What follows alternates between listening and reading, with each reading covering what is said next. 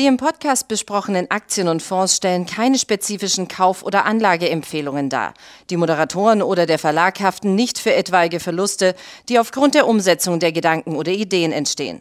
Herzlich willkommen zu einer weiteren Ausgabe vom Money Train, dem Börsenpodcast von der Aktionär. Heute mit mir im Studio mein lieber Kollege Alfred Maidorn. Erstmal schönen Dank, dass du dir Zeit genommen hast, um uns heute zu besuchen.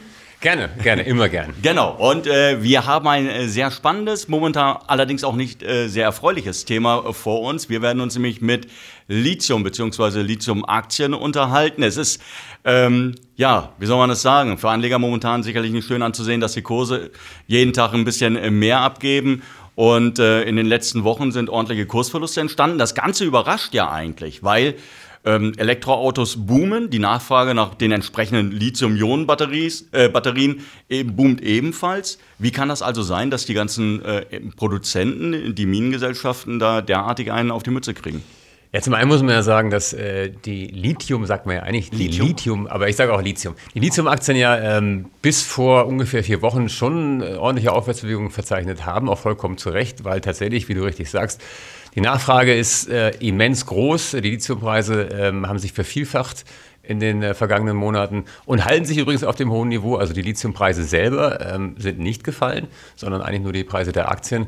Und äh, das hat auch zu tun mit einer Studie, die es äh, ja vor ungefähr drei Wochen gab von Goldman Sachs, äh, die angekündigt haben oder in dieser Studie sagen, dass die Lithiumpreise im nächsten Jahr massiv einbrechen werden, weil ähm, die Nachfrage dann doch nicht so stark wächst wie gedacht und weil das Angebot schneller steigt als die Nachfrage. Genau, jetzt äh, auf der einen Seite haben wir also die Analysten, die eher skeptisch sind. Auf der anderen Seite sehen wir gerade der Spotpreis für Lithium. Ähm, der ist weiterhin die Tonne bei 60.000 Dollar. Also da hat sich gar nicht so viel nach unten entwickelt. Und das, was Goldman Sachs sagt, ähm, dass sie jetzt, wie gesagt, auf 16.000 fallen könnte innerhalb der nächsten Monate. Ja, im, im, nächsten Jahr. Also Im, von, von 60.000 auf 16.000. Also das ist dann mehr als. Äh, das widerspricht ja normalerweise ähm, allen, ja, der kompletten Marktphysik, weil, ähm, wie gesagt, wir sehen einen boomenden Markt und die Unternehmen, soweit ich mich erinnern kann, es gibt eine, ein, es gab eine sehr schöne Grafik, ich glaube, die war mal von Standard Lithium, die geschrieben haben, es gibt ein, ein, ein Nachfrage, also es gibt ein Angebotsproblem. Die Unternehmen können eben gar nicht genügend produzieren, was die Industrie danach fragt. Genau, da hat sich eigentlich auch nichts dran geändert. Also diese Studie ist von eigentlich allen Branchenkennern, auch von äh, Leuten, die ich ganz gut kenne, die sich mit der, in der Branche sehr gut auskennen, ähm, ja mehr als belächelt worden. Und ähm, man hat gesagt, also die Annahmen von Goldman Sachs sind äh, grundlegend falsch und zwar auf beiden Seiten. Zum einen, was das Angebot angeht.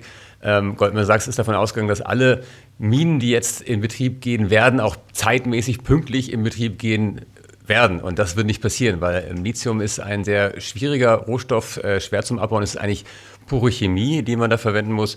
Und jede Mine äh, ist anders und jeder Lithiumabbau äh, ist, findet unter anderen Voraussetzungen statt. Also Zeitliche Verzögerung gibt es da eigentlich immer. Und zwar rede ich hier nicht von Monaten, sondern eher von Jahren. Insoweit wird es auch hier zu Verzögerungen kommen. Und auf der Nachfrageseite ähm, hat komischerweise Goldman Sachs äh, angenommen, dass die Elektroauto-Nachfrage im nächsten Jahr noch stark sein wird, aber danach sich das Wachstum verlangsamt. Und diese Meinung hat Goldman Sachs auch ziemlich exklusiv. Also auf beiden Seiten hat man ziemlich Extreme angenommen, die eigentlich sonst vom Markt niemand äh, in der Form. Äh, die sich in der Realität auch so nicht zeigen. Ja. Ich meine, wir sehen momentan die Absatzzahlen jetzt beispielsweise, ähm, auch wenn die von Tesla ich will sagen, in Anführungsstrichen enttäuschend waren, weil sie unter dem ersten Quartal lagen, jetzt mit 250.000 oder was sie äh, abgesetzt haben. Aber es war natürlich äh, in Shanghai, April und Mai waren die, waren die äh, Fabriken äh, geschlossen. Äh, wir haben hervorragende Zahlen von den chinesischen Autobauern gesehen im Juni. Wir haben BYD, du hast es ähm, an anderer Stelle schon mal gesagt gehabt, die platzen momentan aus allen Nähten. Also weshalb kann denn der Markt oder weshalb schaffen es die Anleger nicht, diese, diese negativen Aussagen dann abzuschütteln und das jetzt als das zu erkennen, was es vermutlich ist, eine Kaufchance? Gut, zum einen hat natürlich das Wort von Goldman Sachs schon noch Gewicht und zum anderen äh, haben wir natürlich ein Börsenumfeld, was nicht gerade sehr positiv ist, sondern eher sehr nervös ist und da kommt, kommt natürlich so eine Studie, wird besser aufgenommen oder mehr aufgenommen als in einem stabilen Umfeld.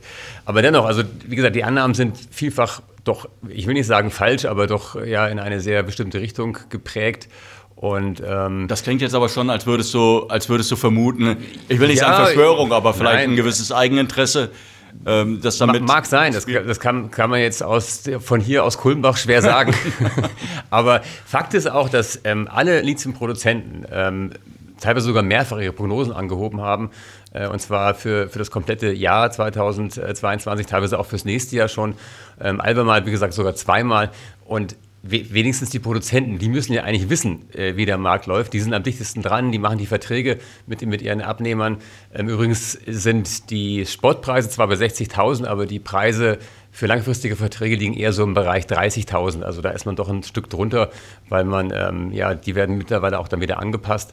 Also Fakt ist, alle sagen weiterhin, die Nachfrage übersteigt das Angebot bei Weitem und das wird auch noch so bleiben und zwar nicht nur ein, zwei, drei, sondern wahrscheinlich fünf oder sechs Jahre, weil es eben sehr, sehr lange dauert, Lithiumproduktion neu in Betrieb zu nehmen und ähm, ja, da gibt es viele Hindernisse. Also äh, ich sehe auch so, wie du schon sagst, es ist jetzt eher eine Kaufchance. Ähm, klar, wie gesagt, die Märkte sind nervös, aber ähm, da habe ich einen Markt, der sich wirklich vom, vom Rest auch frei machen kann, denn ähm, dass jetzt die Elektroauto-Nachfrage auf einmal einbricht, ist nicht zu erwarten. Insoweit, ähm, ja, gute Produzenten, gute Förderer kann man, glaube ich, jetzt recht günstig kaufen. Aber Okay, man kann jetzt das momentan als Kaufchance sehen, aber es gibt natürlich auch in diesem Markt wieder unterschiedliche Player, unterschiedliche Größen. Du hast es gerade gesagt, Albemarle ähm, ist mit äh, dabei einer der größten oder ich glaube, ja doch, einer der größten äh, Produzenten nach Ganfeng, den chinesischen äh, Förderern. Dann haben wir noch eine Livent mit dabei. Wir haben eine Standard Lithium, die anders als die anderen Unternehmen nicht erst in den letzten Wochen unter Druck gekommen ist, sondern wo wir schon diesen Abwärts, diese Abwärtsbewegung und das, äh, die Korrektur länger sehen. Was ist da noch los? Gibt es da irgendwelche neuen Entwicklungen? Nein, es gab ja zwischendrin da bei Standard Lithium zwei Shortseller-Attacken. Ähm, da wurden äh, Sachen unterstellt, die Standard Lithium auch widerlegen konnte. Aber es ist natürlich relativ einfach, Unternehmen anzugreifen, die die große Entwicklung noch vor sich haben, die jetzt erst in der, in der Erprobungs-, Erkundungsphase sind, ähm, die in den Studien noch sind und die eben noch nicht produzieren. Das lässt sich natürlich leicht machen. Ähm, es ist an der Börse immer so, dass äh, gewisse Eigeninteressen verfolgt werden. Ähm, aber am Ende setzt sich natürlich Qualität durch und ähm, ich bin mal gespannt, wie es weitergeht mit Lithium insgesamt, auch mit Standardlithium. Aber ich kann mir nicht vorstellen, dass äh, diese gedrückten Preise ähm, lange anhalten werden, denn dafür sind die Fundamentaldaten einfach zu stark. Wo würdest du jetzt momentan äh, dann zugreifen wollen?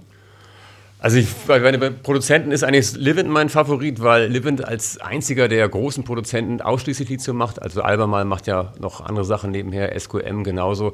Insoweit ist da Livent schon mein Favorit. Mittlerweile auch sehr attraktiv bewertet. Ich glaube, KGV ist etwas über 20. Das ist äh, dann schon ganz, ganz gut eigentlich in dem Bereich. Und äh, Standardlithium ist sicherlich auf dem Niveau auch sehr interessant, wenn natürlich weitaus riskanter, risikoreicher, weil das Unternehmen eben noch nicht produziert. Aber auch da sind die Projekte, die man hat, werden bewertet mit Lithiumpreisen von äh, um die 15.000 und eigentlich müsste man die ganz anders bewerten. Also da ist auch noch viel Luft nach oben, also mehr Chance, natürlich auch mehr Risiko, so wie es an der Börse eigentlich immer ist. Und ähm, ja, also das wären so die beiden, die ähm, ich ganz gut finde. Also, liebe Zuhörer, Sie haben es gehört. Äh es äh, sieht momentan natürlich ein bisschen äh, duster aus, muss man ganz ehrlich sagen. Und das Umfeld ist alles andere als äh, ja, rosig. Aber das sind natürlich auch die Momente, wo man dann vielleicht tatsächlich mal ein paar billige Werte abgreifen kann. Die zugrunde liegenden ähm, äh, Wachstumsfaktoren, die wir schon in den vergangenen Jahren eigentlich gesehen haben bei Lithium, sie bleiben weiterhin intakt, könnten auch zukünftig zu weiterem Wachstum führen. Und Sie haben es gehört, dass Alfred Maidon durchaus der Meinung ist, bei zwei Werten kann man hier durchaus mal äh, zugreifen. Dir danke ich, dass du dir die Zeit Gerne. genommen hast. Und äh, ja, wir hoffen natürlich, dass wir uns demnächst wieder hören. Bis dahin. Tschüss.